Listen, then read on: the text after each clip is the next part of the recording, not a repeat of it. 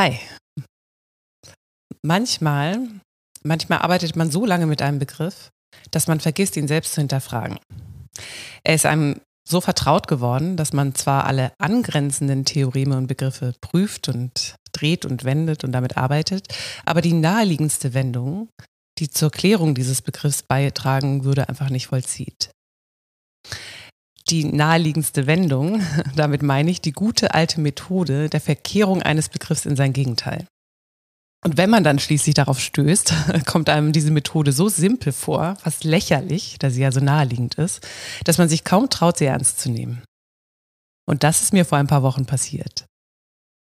Ich arbeite schon so lange mit dem Begriff Eros, beziehungsweise Eros des Gesprächs, dass der Begriff schon so eine Art Kürzel geworden ist. Ein Begriff, bei dem ich mich selbst nicht mehr wirklich aufgehalten habe, den ich aber natürlich die ganze Zeit verwende. Und als neulich in einer Lektüregruppe das Begriffspaar Eros und Thanatos, also die freudsche Unterscheidung zwischen Lebenstrieben und Todestrieben zur Sprache kam, da blitzte auf einmal ein Gedanke in mir auf, der, der mich zum Lachen brachte. So absurd kam er mir vor. Gibt es eigentlich auch einen Thanatos des Gesprächs? Ich musste mich erstmal kurz beruhigen, um die Frage ernst nehmen zu können. Also wirklich darüber nachzudenken. Denn was könnte das denn sein? Thanatos des Gesprächs der Todestrieb des Gesprächs. Doch je mehr ich darüber nachdachte, desto fruchtbarer erwies sich dieser Gedanke. Schließlich ist der Begriff Eros einfach Teil eines Begriffspaars. Wenn es einen Eros des Gesprächs gibt, dann muss es eigentlich auch einen Thanatos des Gesprächs geben. Beziehungsweise es muss möglich sein, diesen Begriff mit Bedeutung zu füllen. Und das werde ich heute also versuchen. Aber zunächst fange ich, wie es sich so gehört, von vorne an. Das heißt bei Sigmund Freud und seiner Unterscheidung von Eros und Todestrieb. Korrekterweise muss ich hinzufügen, dass Freud selbst den Begriff Thanatos schriftlich nie verwendet hat. Wohl aber in Gesprächen mit anderen und es ist inzwischen einfach üblich geworden, von Eros und Thanatos zu sprechen, wenn Todes- und Lebenstriebe gemeint sind.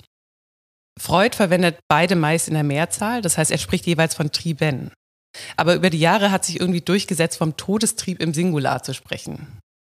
Vielleicht wäre der Singular so eine schöne dämonische Personifizierung erlaubt, also als gäbe es eine dunkle Macht, die das Objekt immer wieder vom Leben in den Tod zu ziehen versucht. Da ich selbst einen Hang zum Pathos habe, halte ich am Singular fest. Aber ob Singular oder Plural, was ist denn nun dieser Todestrieb? Der Text, in dem Freud den Todestrieb das erste Mal erwähnt, ist jenseits des Lustprinzips von 1920. Der Text ist in sieben Abschnitte unterteilt, die in diesem typischen, schönen freudschen Stil geschrieben sind. Also spekulativ voranpreschend und bescheiden zurückhaltend im Wechsel. Freud traut sich, Fragen zu stellen, auf die er keine Antworten weiß, die ihn aber zu Spekulationen inspirieren, die er dann nicht als Gewissheiten ausgibt, sondern die eher so eine Art Grund bereiten, auf dem er sich gedanklich weiterbewegen kann. Das Schöne ist, dass er diesen Prozess dann nicht im Nachhinein verdeckt oder vertuscht, sondern dass er uns daran teilhaben lässt. Im Laufe des Texts wird er die Triebdynamik von Lebens- und Todestrieben auf eine Weise beschreiben, die sich, finde ich, wie eine Beschreibung seines eigenen Denk- und Schreibstils liest. Nämlich so, Zitat, Es ist ein Zauderrhythmus im Leben der Organismen. Die eine Triebgruppe stürmt nach vorwärts, um das Endziel des Lebens möglichst bald zu erreichen, die andere schnellt an einer gewissen Stelle dieses Weges zurück, um ihn von einem bestimmten Punkt an nochmals zu machen und so die Dauer des Weges zu verlängern. Zitat Ende. Wunderbar. Ich würde gerne den Zauderrhythmus zur Methode erklären. Denn dieses In- und Auseinanderstreben von produktiven und destruktiven Tendenzen, dieses zaudernd rhythmische Vor und Zurück ist doch wie gute Arbeiten entstehen. Freud jedenfalls beginnt zaudernd, beziehungsweise mit einer Selbsthinterfragung. In der Psychoanalyse, sagt er, nimmt man, damit meint er natürlich sich, an, nimmt man an, dass der Ablauf der seelischen Vorgänge vom Lustprinzip bestimmt ist, welches die Erregungen reguliert. Das Lustprinzip zielt auf die Erzeugung von Lust, aber zu viel Erregung bzw. Spannung wird als Unlust empfunden und muss herabgesetzt werden. Das ist ein bisschen verwirrend, denn Lust ist also nicht das Maximum an Erregung, sondern das Herabsetzen von Erregung. Alles soll sozusagen in einer guten Balance, in einem guten harmonischen Gleichgewicht sein. Als ich neulich im Ausland mit sehr unzuverlässigem Stromnetz mein Akkuladegerät in einen Spannungsregler steckte, dachte ich, ha, das ist doch das Lustprinzip. Am Ende geht es darum, die Erregung, in diesem Fall den Strom, so konstant zu halten, dass der Laptop läuft, aber nicht durch einen plötzlichen Anstieg der Ladung einfach durchbrennt. Wir haben also das Lustprinzip. Das Lustprinzip wiederum wird vom Realitätsprinzip in Schach gehalten. Denn oft genug muss die unmittelbare Lustbefriedigung hinten angestellt werden, zugunsten des Überlebens des Organismus. Das Realitätsprinzip sorgt also dafür, dass Unlust in Kauf genommen wird. Damit arbeitet es im Lustprinzip eigentlich zu, oder die beiden gehen ziemlich gut zusammen. Freud denkt Unlust also lange Zeit als mit dem Lustprinzip vereinbar. Doch irgendwann merkt er, dass diese Erklärung nicht ganz hinhaut. Denn er stößt auf Phänomene der Unlust, die nicht einfach verdrängte Lust zu sein scheinen. Zum Beispiel in der Kriegsneurose. An Soldaten, die aus dem Zweiten Weltkrieg zurückkehren, beobachtet er, dass das traumatische Erlebnis im Traum immer wieder und wieder und wieder durchlebt werden muss. Eine Wiederholung, die nicht der Lust-Unlust-Regulierung gilt, also eine Lust als Unlust reproduziert, sondern eine Wiederholung, die einfach nur Unlust reproduziert. Und diese Wiederholung ist keine Erinnerung, sondern sie wird als genauso schlimm empfunden wie das Erlebte selbst. Hier hat also keine Umwandlung stattgefunden. Und diese Wiederholung ist zwanghaft. Die Wiederkehr des Ewiggleichen nennt Freud es auch an einer Stelle in einer Anspielung auf Nietzsche. Freud stößt an dieser Stelle also auf den Wiederholungszwang. Allerdings auf einen bestimmten Wiederholungszwang, nämlich einen jenseits des Lustprinzips. Eine Wiederholung der Unlust. Es gibt auch Wiederholungszwänge innerhalb des Lustprinzips, allerdings wiederholen die einen Lustverlust. Ein Verlust wird verdrängt und kehrt als Symptom zurück und schafft so eine Art Ersatzbefriedigung, die dann als Unlust empfunden wird, aber eigentlich eine verdrängte Lust ist. Wiederholungen mit Unlust gekoppelt sind also erstmal nichts Neues, beziehungsweise eigentlich gut mit dem Lustprinzip vereinbar. Doch was Freud in diesem Text entwickelt, ist nochmal was anderes. Freud stößt auf eine Wiederholung, die aus dem Inneren zu kommen scheint. Ungebundene, triebhafte Energie. Ein beharrlicher Trieb, der immer wieder das Gleiche reproduzieren will und keiner ökonomischen Spannungsregulierung dient. Total faszinierend und ziemlich unheimlich. Jetzt, da er den Wiederholungszwang am Wickel hat, beziehungsweise nochmal genauer anschaut, denn den Begriff verwendet er schon länger, jetzt fällt Freud auf, dass es diesen nicht nur bei Kriegsneurosen gibt, auf einmal sieht er ihn überall. Auch bei Menschen, die jetzt nicht unter einer traumatischen Neurose leiden. Zum Beispiel erklärt er sich damit diesen unheimlichen Umstand, dass man immer wieder in ähnlichen Situationen gefangen zu sein scheint oder in ähnliche Situationen zu geraten scheint, obwohl diese außerhalb des eigenen Einflusses liegen. Das Beispiel, das Freud anbringt, ist eine Frau, die dreimal hintereinander Männer heiratet, die jeweils kurz nach der Hochzeit erkranken und die dann von ihr zu Tode gepflegt werden müssen. Das kann doch kein Zufall sein. Aber kann es etwas anderes als Zufall sein? Da das Subjekt die Ursache nicht in sich selbst findet, erscheint es dem Subjekt, als würde diese Wiederholung es von außen treffen. Es projiziert also ungebundene Energie nach außen. Und diese Wiederholung erscheint schicksalshaft wie ein Dämon, weil er ja von außen kommt, der das Subjekt immer wieder heimsucht. Der Wiederholungszwang, so sagt Freud das ausdrücklich, hat einen dämonischen Zug. Was ist das Dämonische daran? Das Dämonische ist, dass hier nicht, wie bisher angenommen, verdrängtes darauf pocht, in Form von Symptomen, Träumen oder Fehlleistungen, Versprechern wiederzukehren, sondern das Dämonische ist der Trieb selbst. Der Trieb an sich. Dass hier etwas insistiert, erstmal ganz unabhängig von seinem Inhalt. Wir sehen das triebhaft widerständige Wirken des Unbewussten. Das ist so erschreckend, dass es selbst verdrängt oder nach außen projiziert werden muss. Wichtig für den Moment ist das, was bei den Kriegsneurosen noch klar als Angriff auf den Organismus von außen auszumachen ist, also ein traumatisches Erlebnis, das zwanghaft wiederholt werden muss, ein Durchbrechen des Reizschutzes, äh, dass das im Wiederholungszwang scheinbar gar keinen Anlass von außen braucht. Es scheint auch eine unheimliche, beharrliche wie gesagt, dämonische Kraft im Inneren zu geben, die nicht unter die Triebregulierung des Lustprinzips fällt. Wo man das am deutlichsten sehen könne, so Freud, das sei in der psychoanalytischen Sitzung selbst. Und zwar am Phänomen der Übertragung. Die Patientin verwickelt die Analytikerin immer und immer wieder in Übertragungsszenarien, um Unlusterfahrungen wieder aufzuführen. Was nicht erinnert werden kann, muss wiederholt werden. Ist das heilsam? Ja und nein. Gilles Deleuze, der voller Hochachtung für Freuds Entdeckung des Todestriebs als Wiederholungszwang ist, weil dieser seiner Meinung nach hier auf die Wiederholung als transzendentales Prinzip stößt, formuliert das so. Zitat. Hier, wie anderswo, hat die Bewusstwerdung nicht viel zu bedeuten. Das ungleich theatralischere und dramatischere Verfahren, durch das man geheilt und auch nicht geheilt wird, hat einen Namen. Die Übertragung. Nun ist Übertragung noch Wiederholung, vor allem Wiederholung. Wenn uns die Wiederholung krank macht, so werden wir gerade durch sie auch kuriert. Wenn sie uns fesselt und zerstört, so werden wir gerade durch sie wiederum befreit wobei sie in beiden Fällen ihre dämonische Macht bezeugt. Die Kur insgesamt ist eine Reise zum Grund der Wiederholung. Zitat Ende. Hier zeigt sich schon, dass der Todestrieb nicht einfach reine Selbstzerstörung ist. Er mag zwar auf Selbstzerstörung zielen, aber da die Wiederholung eine Bewegung ist, heilt sie auch. Was allerdings voraussetzt, dass die Wiederholung nicht einfach dasselbe wiederholt, das hieße bei Deleuze die nackte Wiederholung. Die allerdings, sagt Deleuze, ist ein Missverständnis. Die nackte Wiederholung desselben setzt das Prinzip der Identität voraus und das stellt Deleuze in Differenz und Wiederholung in Frage. Was wiederholt wird, sind Differenzen. Auf die Psychoanalyse angewendet wird diese Behauptung von Deleuze eigentlich ziemlich verständlich. Denn erstens wiederholen wir in der, Übertragung ja nicht exakt dasselbe. Sonst müsste ja gar nichts aufgedeckt werden, man wüsste ja, womit man es zu tun hat es würde sich ja vor unseren Augen abspielen. Die Patientin sagt ja nicht Mama zur Analytikerin.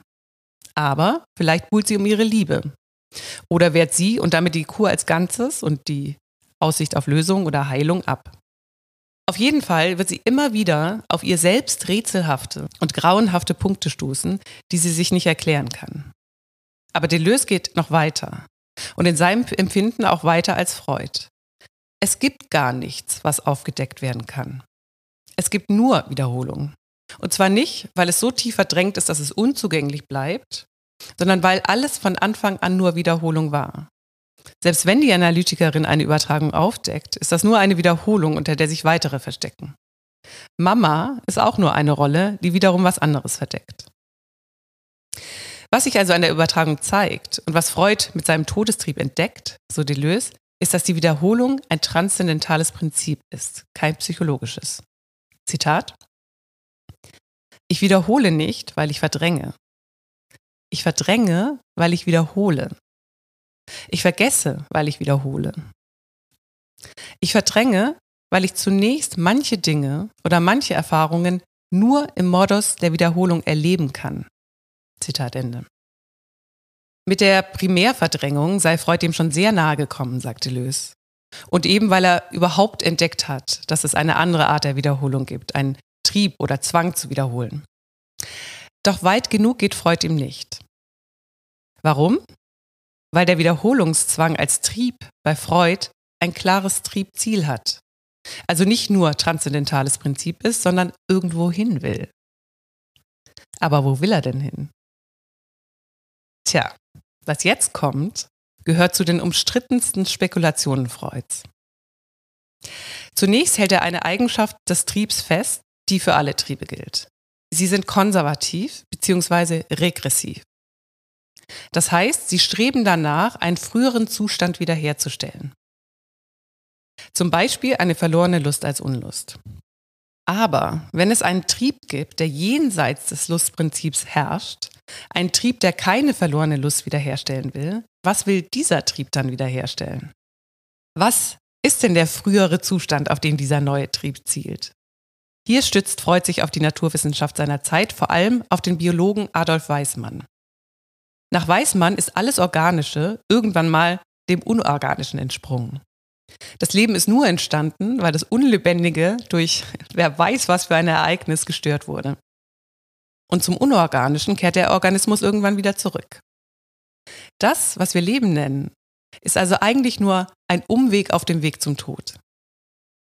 Freud übernimmt bzw. spekuliert, ausgehend von Weismann, dass der Trieb, der Unlust reproduziert, dieser zerstörerische Trieb, den er hier entdeckt, den frühesten Zustand des Lebens wiederherstellen will. Und der früheste Zustand des Lebendigen ist das Unlebendige, das Anorganische. Diese Spekulation gibt dem Trieb, den Freud eben zunächst an den Kriegsneurosen und dann in der Übertragung feststellt, diesem unheimlichen dämonischen De Destruktionsdrang, also seinen Namen. Wir sehen hier einen Trieb zum Tod, einen Todestrieb. Und warum bringen wir uns dann nicht alle auf der Stelle um? Weil, so Freud, es noch eine andere Kraft gibt, die wiederum den Todestrieb stört. Das sind die Sexualtriebe, die auf Fortpflanzung zielen. Wieder mit Weismann argumentiert er, dass der Organismus aus einem sterblichen und einem unsterblichen Teil besteht. Der Organismus stirbt, okay, doch die Keimzellen, die leben fort. Und zwar durch Fortpflanzung. Die Sexualtriebe sind also die eigentlichen Lebenstriebe. Dazu kommen noch die Ich-Triebe, die der Selbsterhaltung des Organismus dienen. Freud fasst diese beiden Triebarten, also die Sexualtriebe und Ich- bzw. Selbsterhaltungstriebe, zu den Lebenstrieben zusammen und gibt diesen einen Namen. Eros. Diese Lebenstriebe, so Freud, arbeiten mit Libido. Sie streben danach, immer größere Einheiten zu bilden. Das heißt, sie sind so gesehen konstruktiv, während die Todestriebe destruktiv sind. Aber wenn alle Triebe gemeinsam haben, dass sie regressiv sind, auch die Lebenstriebe. Was ist der Urzustand, den zum Beispiel die Sexualtriebe wiederherstellen wollen? Hier gerät Freud selbst in Verlegenheit. Biologisch kommt er hier nicht richtig weiter. Und deshalb bemüht er, vorsichtig, zaudernd, etwas verlegen, ein Beispiel aus der Philosophie, und zwar das Symposium von Platon. Dort ist davon die Rede, dass die Menschen ursprünglich nicht in die Geschlechter geteilt waren, sondern Einheiten bildeten. Die Geschlechtlichkeit entstand erst, indem diese Kugelmenschen in zwei Hälften geteilt wurden, mit dem Resultat, dass diese zeitlebens versuchen, ihre verlorene Hälfte wiederzufinden. Die geschlechtliche Liebe ist also bei Platon ein regressiver Trieb, der versucht, einen früheren Zustand wiederherzustellen. Die Kugel. Für den Anfang muss das reichen, sagt Freud. Ein anderes Beispiel hat er nicht. Und ob er dieser Erklärung selbst glauben soll, weiß er auch nicht so recht. Aber an anderer Stelle, nämlich zu Beginn seiner Triebtheorie, haben wir von Freud gelernt, dass man manchmal einfach naturwissenschaftlich nicht weiterkommt und dann braucht es den Mythos, um weiterdenken zu können. Der Mythos ist nicht einfach eine schöne Geschichte, sondern er springt ein, wo etwas nicht oder noch nicht anders ausgedrückt werden kann. Zizek, der selbst immer wieder mit dem Todestrieb arbeitet, wird Freud dafür schelten. Dadurch, dass er die Libido in Eros umwandelt, und ihr mit Thanatos eine andere Kraft entgegensetzt, erkläre Freud den Todestrieb zu einem kosmischen Prinzip. Dieser Move sei aber selbst nur eine Harmonisierung, eine kosmologische Schließung oder eine äh, philosophische Domestizierung, eine Selbsttäuschung. Eine Selbsttäuschung worüber? Über eine traumatische Erkenntnis, dass es keinen geschlossenen Kosmos gibt, dass in der Ontologie, in der Weltordnung selbst eine Lücke klafft, die sich nicht schließen lässt. Zizek nennt nun diese Lücke den Todestrieb. Er beharrt also darauf, dass der Kosmos nicht geschlossen ist, sondern dass es einen Riss im Kosmos gibt. Und Freud versucht seiner Meinung nach mit, dem, äh, mit Eros und Thanatos als kosmische Prinzipien diesen Kosmos zu schließen. Ich möchte Freud an dieser Stelle verteidigen, denn Freud legt seine Karten offen. Er sagt, Mehr habe ich gerade nicht. Und ich glaube auch nicht, dass Freud die Lücke nicht unterbringt. Ich würde sagen, bei Freud ist die Lücke im Zaudern. In der Differenz, die sich immer wieder verschiebt. Das heißt in der Bewegung, in der gegenstrebigen Triebdynamik. Freud legt keine Ontologie vor, aber das ist auch gar nicht sein Anspruch. Zizek wiederum argumentiert ontologisch. Und zwar, indem er mit dem Todestrieb die Negativität als ontologisches Prinzip voraussetzt. Also irgendwie schließt er ja auch das System, allerdings mit einer Negativität und die nennt er eben den Todestrieb. Deleuze argumentiert ebenfalls ontologisch. Allerdings ist die Differenz bei ihm eine positive Kategorie und keine Negativität. Und deshalb kann Deleuze Thanatos und Eros auch annehmen, auch wenn er sie, wie vorhin schon angerissen, ontologisch trennt. Thanatos, das ist wie gesagt für Deleuze die Wiederholung als transzendentales Prinzip. Sinn entsteht erst durch Wiederholung. Eros, das ist sozusagen die Wiederholung als Inhalt. Das, was wir wiederholen. Ich komme später nochmal drauf zurück, aber damit das alles nicht so abstrakt bleibt, möchte ich erstmal gern ein paar Beispiele einbringen. Sonst gerät mir diese Folge selbst zur reinen Wiederholung philosophischer Termini. Um das bisher Gesagte zu illustrieren, will ich zwei Beispiele für künstlerische Umsetzungen für Lebens- und Todestrieb anführen. Denn mir geht es wie Freud. Seit ich über den Wiederholungszwang nachdenke, sehe ich ihn auf einmal überall. Im ersten Beispiel ist der Lebenstrieb als Thema sogar implizit benannt. Ich war neulich in einer Aufführung des Ballettstücks Two Chapters Love der israelischen Choreografin Sharon Eyal in der Staatsoper in Berlin.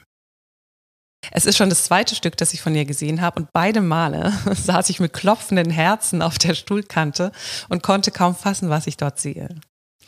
Da ist alles drin, dachte ich beide Male. Sie zeigt einem alles ohne so richtig zu sagen können, was ich damit eigentlich meine.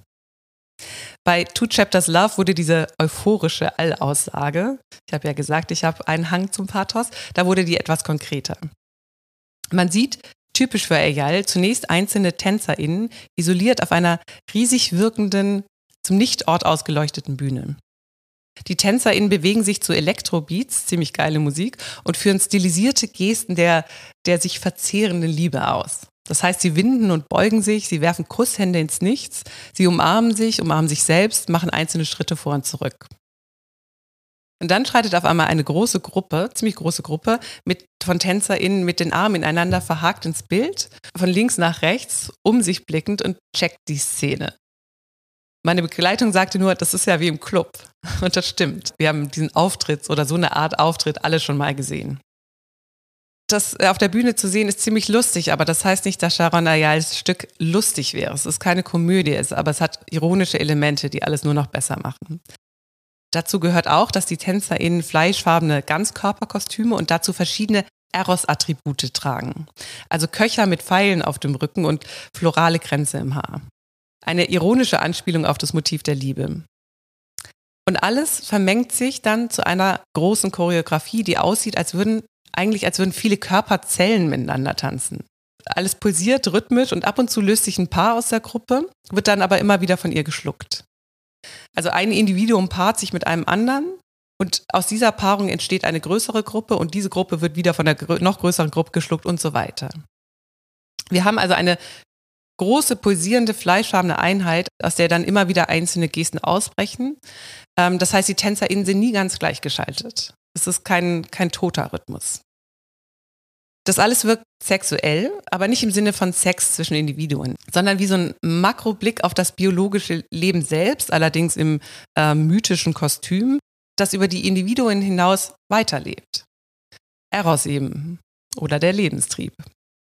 Ich verlinke den Trailer zum Stück in den Show Notes. Das gibt vielleicht einen Eindruck, aber natürlich ersetzt es nicht die Live-Erfahrung. Ich kann nur empfehlen, die Tourdaten zu checken. Ein Beispiel für den Todestrieb finde ich im Roman Korrektur von Thomas Bernhard. In dem Roman bezieht der Protagonist Reuthammer, ein genialer Naturwissenschaftler, der ziemlich eindeutig von Ludwig Wittgenstein inspiriert ist, die Dachkammer im Haus eines befreundeten Tierpräparators, um sich auf ein größenwahnsinniges Projekt zu konzentrieren. Reuthammer entwirft und baut ein Haus, wie es nie zuvor gebaut worden ist. Nie zuvor zu bauen gewagt worden ist, weil es statistisch und in Bezug auf seinen Standort reiner Wahnsinn ist. Mitten in einem Wald baut Reuthammer ein Haus in der Form eines perfekten Kegels. Dieser Kegel ist nicht irgendein Gebäude, es dient einem bestimmten Zweck. Er baut den Kegel für seine Schwester. Aber außerdem soll der Kegel ein anderes Gebäude ersetzen und damit ungeschehen machen, nämlich das Gut Altensam, Reuthammers Elternhaus. Wenn der Kegel vollendet ist, nicht fertiggestellt, sondern vollendet, wird Reuthammers Herkunftsort endlich vernichtet sein, sagt er. Die Zukunft soll die Vergangenheit nicht nur ersetzen, sondern korrigieren. Das, würde ich sagen, ist der Todestrieb. Reuthammer baut den Kegel, um sein Elternhaus auszulöschen und damit die Leiden seiner Kindheit ungeschehen zu machen. Er will also den frühesten Zustand, den Zustand, bevor er überhaupt auf die Welt kam, wiederherstellen. Und an diesem Beispiel sieht man aber auch sehr gut, dass der Todestrieb zwei Seiten hat. Er kann sich nach innen richten, dann wirkt er selbstzerstörerisch, masochistisch. Oder aber nach außen, dann zerstört er andere und wirkt sadistisch. In Bernhards Buch sieht man jetzt sehr schön, wie beide äh, Seiten zusammengehen. Denn ohne es zu wollen, es jedoch in Kauf nehmend, vernichtet Reuthammer mit dem Kegel die Person, die er am meisten liebt, seine Schwester. Dabei baut er den Kegel eigentlich, um seine Schwester glücklich zu machen. Vollkommen glücklich. Sie soll darin leben und vollkommen glücklich sein. Dieser Anspruch Reuthammers hat natürlich was sehr Gewaltvolles. Denn für Reuthammer heißt für den anderen, das heißt für seine Schwester bauen, eigentlich seine Schwester bauen.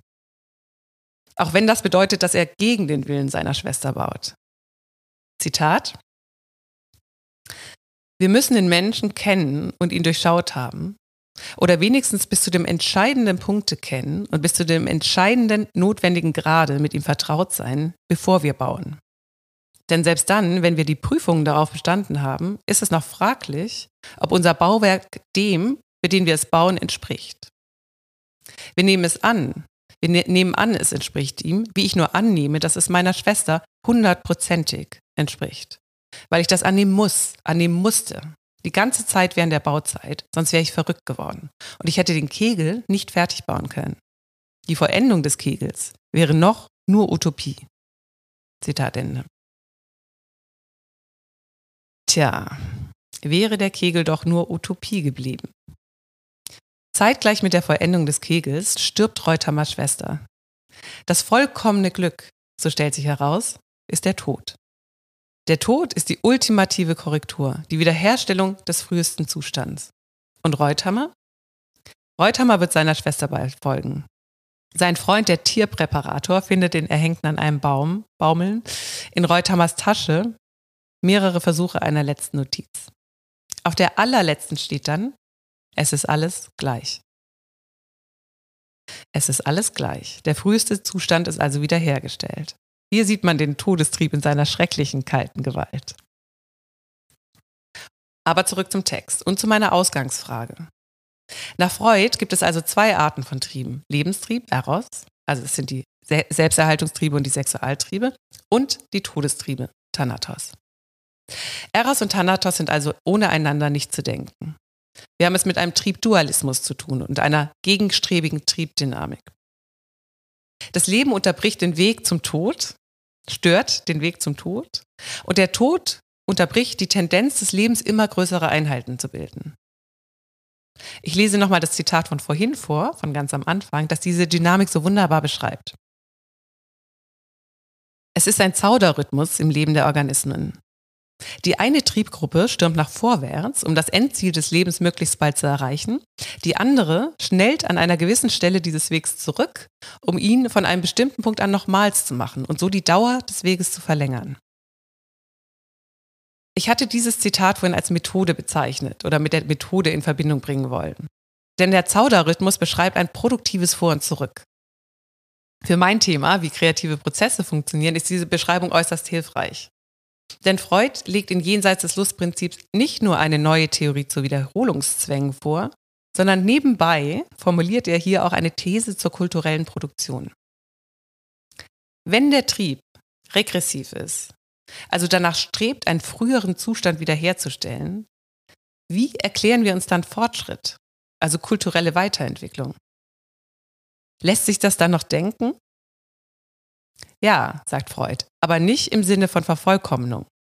Eine Gesellschaft entwickelt sich nicht weiter, weil der Trieb nach Vervollkommnung strebt, wie sehr viele problematische Kulturtheorien es ja gerne sehen würden, sondern kulturelle Errungenschaften sind eine Folge von Verdrängungen, Ersatzbildungen, Gegenbildungen und Sublimierungen. Sigrid Weigel hebt diesen Punkt ebenfalls hervor, und zwar in ihrem Text Jenseits des Todestriebs. Dadurch, dass Freud mit Eros also mit sublimierten Ich- und Sexualtrieben, eine Alternative zum Vervollkommnungstrieb setzt, also eine durch Differenz vorangetriebene Dynamik, wie sie es nennt, macht es möglich, kulturelle Produktion aus ihrer Fortschrittserzählung zu befreien. Zitat nicht-Perfektibilität, also wie in den durch die Epigenesis beflügelten Menschheitsgeschichten ein Jahrhundert zuvor, ist für Freud der treibende Motor der Kulturgeschichte, sondern das lebenserhaltende Eros bzw. die Libido als Ausdruck des Lebenstriebs. Zitat Ende.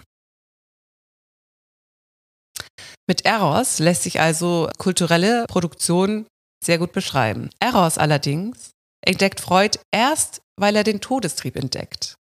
Erst danach fasst er ja die äh, Ich- und Sexualtriebe zu Eros zusammen. Deshalb heißt der Text von Weigel auch jenseits des Todestriebs. Freud war schon immer Dualist. Das heißt, er ist nie, wie zum Beispiel äh, Jung, davon ausgegangen, dass es nur eine Sorte Triebe gibt, also nur libidinöse Triebe.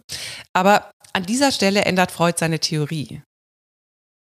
Wenn er vorher sagte, nein, es gibt nicht nur Sexualtriebe, sondern auch Ich-Triebe und diese nicht sexuell, dann gesteht er später ein, dass auch Ich-Triebe libidinöser Natur sind. Der Narzissmus ist eine libidinöse Besetzung des Ichs, eine Art Autoerotisierung. Das sieht Freud und ändert seine Theorie. Wie kann er aber jetzt an seinem Triebdualismus festhalten? Indem er Sexualtriebe und Selbsterhaltungstriebe bzw. Ich-Triebe zu Eros zusammenfasst und dieser einen anderen, nicht libidinösen Trieb entgegensetzt, den Todestrieb. Er muss also erst auf Thanatos stoßen, um Eros zu entdecken. Und dieser Dualismus erweist sich als äußerst fruchtbar, da er das ökonomische Modell des Lustprinzips um eine Triebdynamik erweitern kann. Und nun kommt eine verblüffende These. Jenseits des Lustprinzips entdeckt Freud also den Todestrieb, um dann zu sagen, dass es ganz danach aussieht, dass das Lustprinzip im Dienste dieses Todestriebs steht. Wie ist das gemeint? Das Lustprinzip, so Freud, hat ständig damit zu tun, die Lebenstriebe, diese Störenfriede, zu bändigen. Diese Triebe, die ständig Spannungen erzeugen, die herabgesetzt werden müssen. Darin wird es im Laufe des Lebens des Organismus auch immer besser und nach und nach gewinnt es eigentlich die Oberhand. Wenn man aber herauszoomt und sich anschaut, was hier passiert, dann muss man sehen, dass das Lustprinzip von der Tendenz her versucht, den seelischen Apparat erregungslos zu machen. Das heißt, es hat Anteil, Zitat, an dem allgemeinsten Streben des Lebenden, zur Ruhe der anorganischen Welt zurückzukehren. Zitat Ende. Das Lustprinzip arbeitet also letztlich im Sinne des Todestriebs, da es auf Erregungslosigkeit zielt. Erregungslosigkeit. Das bringt mich zu meiner Ausgangsfrage zurück, was der Thanatos des Gesprächs sein könnte. Ich muss dazu sagen, dass diese Frage mich vielleicht oder wahrscheinlich nicht zufällig in der Weihnachtszeit umtrieb. Dieser Zeit, wo alle nach endlosen Weihnachtsfeiern und Adventscafés in Richtung Heimat fahren, um dann nach ein paar Tagen um zwei Zentimeter geschrumpft wieder ins eigene Leben zurückzukehren. Jedes Jahr habe ich das Gefühl, dass die Menschen zwischen den Jahren etwas spannungsloser durch die Stadt laufen. Und ich glaube nicht, dass es nur an dem vielen Essen liegt. Die Weihnachtszeit ist eine Zeit der beruflichen und familiären festlichen Zusammenkünfte und wir alle wissen, was für Gespräche bei diesen Veranstaltungen geführt werden. Geschichten, die man hundertmal gehört hat. Stereotype, die als Meinungen ausgegeben werden. Dann sehr, sehr viel Gerede übers Essen. Diese Art des Gesprächs wiederholt sich gnadenlos jedes Jahr. Oft mit exakt denselben Versatzstücken. Zu Gast bei einer bekannten Familie habe ich Jahr um Jahr aufgezählt bekommen, was der Fleischer um die Ecke gerade im Sortiment hat. Meine zarten Proteste, dass diese Information an mir vorbeigeht, weil ich seit 30 Jahren kein Fleisch mehr esse, haben das Gespräch zwar immer kurz angehalten, eine leichte Irritation, aber dann ging es einfach weiter, als wäre nichts passiert. Von Schnitzeln und Keulchen, von Lenden und von Pasteten, eine bizarre Liste an Tierteilen, die, und das finde ich super spannend, anscheinend aufgezählt werden musste. Und zwar jedes Jahr aufs Neue. Das, selbst wo es ins Politische geht, funktionieren diese Gespräche nicht wirklich anders. Man hat das Gefühl, jede Meinung schon mal gehört zu haben. Exakt dieses Gespräch schon hundertmal geführt zu haben. Und ich glaube, das ist der Punkt. Es geht darum, dass das Gespräch schon einmal schon hundertmal geführt wurde. Damit auf keinen Fall etwas Neues den fragilen weihnachtlichen Frieden gefährdet. Der Thanatos des Gesprächs wäre also die Vermeidung von Neuem, die Wiederkehr des Ewiggleichen. Und das Lustprinzip, das von der Tendenz her auf das Erliegen der Erregung zielt, steht im Dienste des Thanatos. Möglichst keine Spannung. Und diese Spannungslosigkeit sieht man den Menschen noch eine ganze Weile an. Deshalb wirken sie ja auch nach Weihnachten etwas kleiner. Aber wie wir gerade gesehen haben, siegt Thanatos nie ganz. Es handelt sich ja um eine Triebdynamik.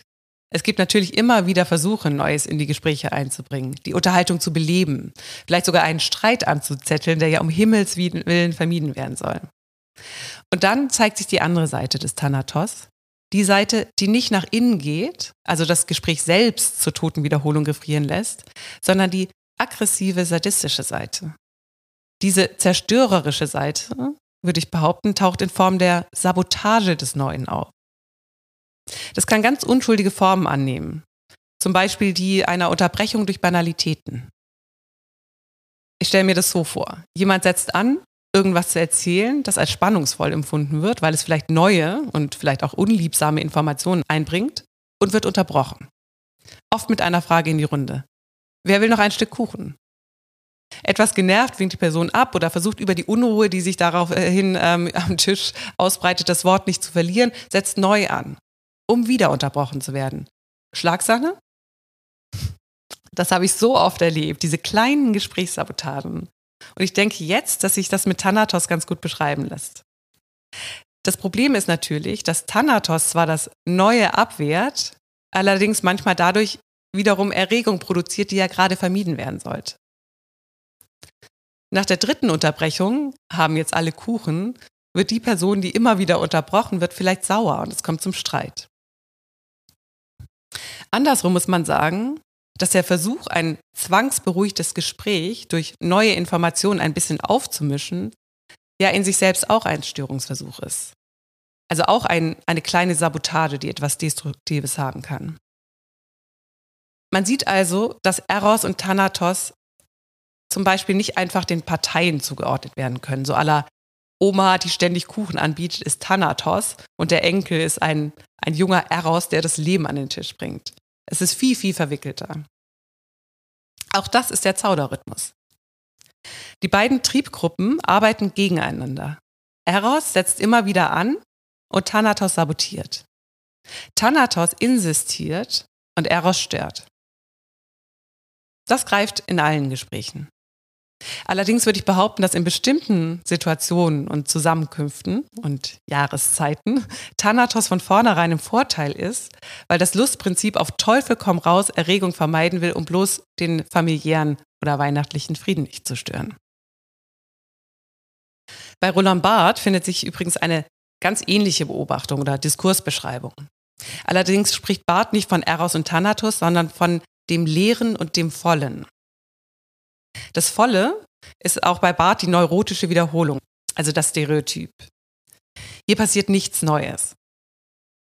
Das Leere wiederum, das ist die Wiederkehr des Neuen, also das Gegenteil der Wiederholung desselben. Das Leere darf allerdings nicht als Abwesenheit gedacht werden, sondern als Dezentrierung, die den Diskurs in Bewegung versetzt, wie der Zauderrhythmus. Leer und voll. Dieses Begriffspaar hat natürlich den Vorteil, dass man der Substantialisierung der Triebe zu kosmischen Prinzipien entkommt und trotzdem eine gegenstrebige Dynamik beschreiben kann. Aber natürlich ist es dafür nicht so catchy wie Eros und Thanatos. Ich würde mir das Volle übrigens mit Anti-Begehren übersetzen. Hier ist alles schon da. Alles ist zugestopft. Das Begehren ist gewissermaßen verstopft. Und das Leere, das ist das Begehren, das noch nicht. Beziehungsweise als Dezentrierung gedacht, das nicht hier. Ich möchte gerne noch ein letztes Beispiel für die Triebdynamik von Eros und Thanatos bringen. Und das finde ich in Annie Dillards großartigen Buch Pilgrim at Tinker's Creek. Das Buch, das 1974 erschienen ist und mit dem Pulitzerpreis ausgezeichnet wurde, besteht aus einer Reihe von Essays, in denen die Autorin versucht, der unglaublichen Fülle der Schöpfung Sinn abzugewinnen. Eines Abends läuft sie zum Tinker Creek und stellt fest, dass das beharrliche Fließen des Flusses, das ihr sonst immer Trost gegeben hat, ihr auf einmal tödlich und dunkel und dämonisch erscheint. Zitat It has always been a happy thought to me that the creek runs on all night, new every minute, whether I wish it or know it or care. As a closed book on a shelf continues to whisper to itself its own inexhaustible tale. That night, the fact of the creeks running on in the dark smacked sinister. Where was the old exhilaration? This dumb, dead drop over rocks was a hideous parody of real natural life, warm and willful. It was senseless and horrifying. I turned away. The damn thing was flowing because it was pushed. It was flowing because it was pushed. Das ist der Todestrieb, die tote Wiederholung. Denn das Tote, das wird hier klar, mag zwar noch in Bewegung sein, aber es ist eine mechanische, stereotype Bewegung. Das erinnert doch an die Gespräche an Weihnachten. Die Bewegung des Flusses ist die Bedingung dafür, dass das Wasser wechselt, also Neues äh, aufkommt. Aber manchmal scheint unter dem Wechsel des Wassers die sture Beharrlichkeit des Flusses auf. Und das ist erschreckend. Fluss und Gespräch sind beides. Beharrlichkeit und Wechsel. Ohne Todestrieb kein Lebenstrieb. Ohne Zauderrhythmus nur tote Produktion von Zeichen. Denn das ist ja der Punkt. Es braucht konstruktive und destruktive Triebe, sonst gibt es kein Zaudern. Und was wäre Sprechen oder Schreiben? Was wäre jegliche Produktion ohne Zaudern? Einfach nur Auswurf. Automatisches Schreiben vielleicht oder freie Assoziation. Psychoanalytisch natürlich super interessantes Material. Künstlerisch hingegen ziemlich uninteressant. Dann doch lieber ein paar Tierteillisten zur Weihnachtszeit. Das ist irgendwie fast die bessere Performance. Und spätestens Januar haben sich ja dann auch alle wieder zur normalen Größe aufgerichtet und sind vielleicht einfach froh, dass es dieses Jahr keinen Streit gab. Frohes neues Jahr übrigens. Bis zum nächsten Mal. Tschüss.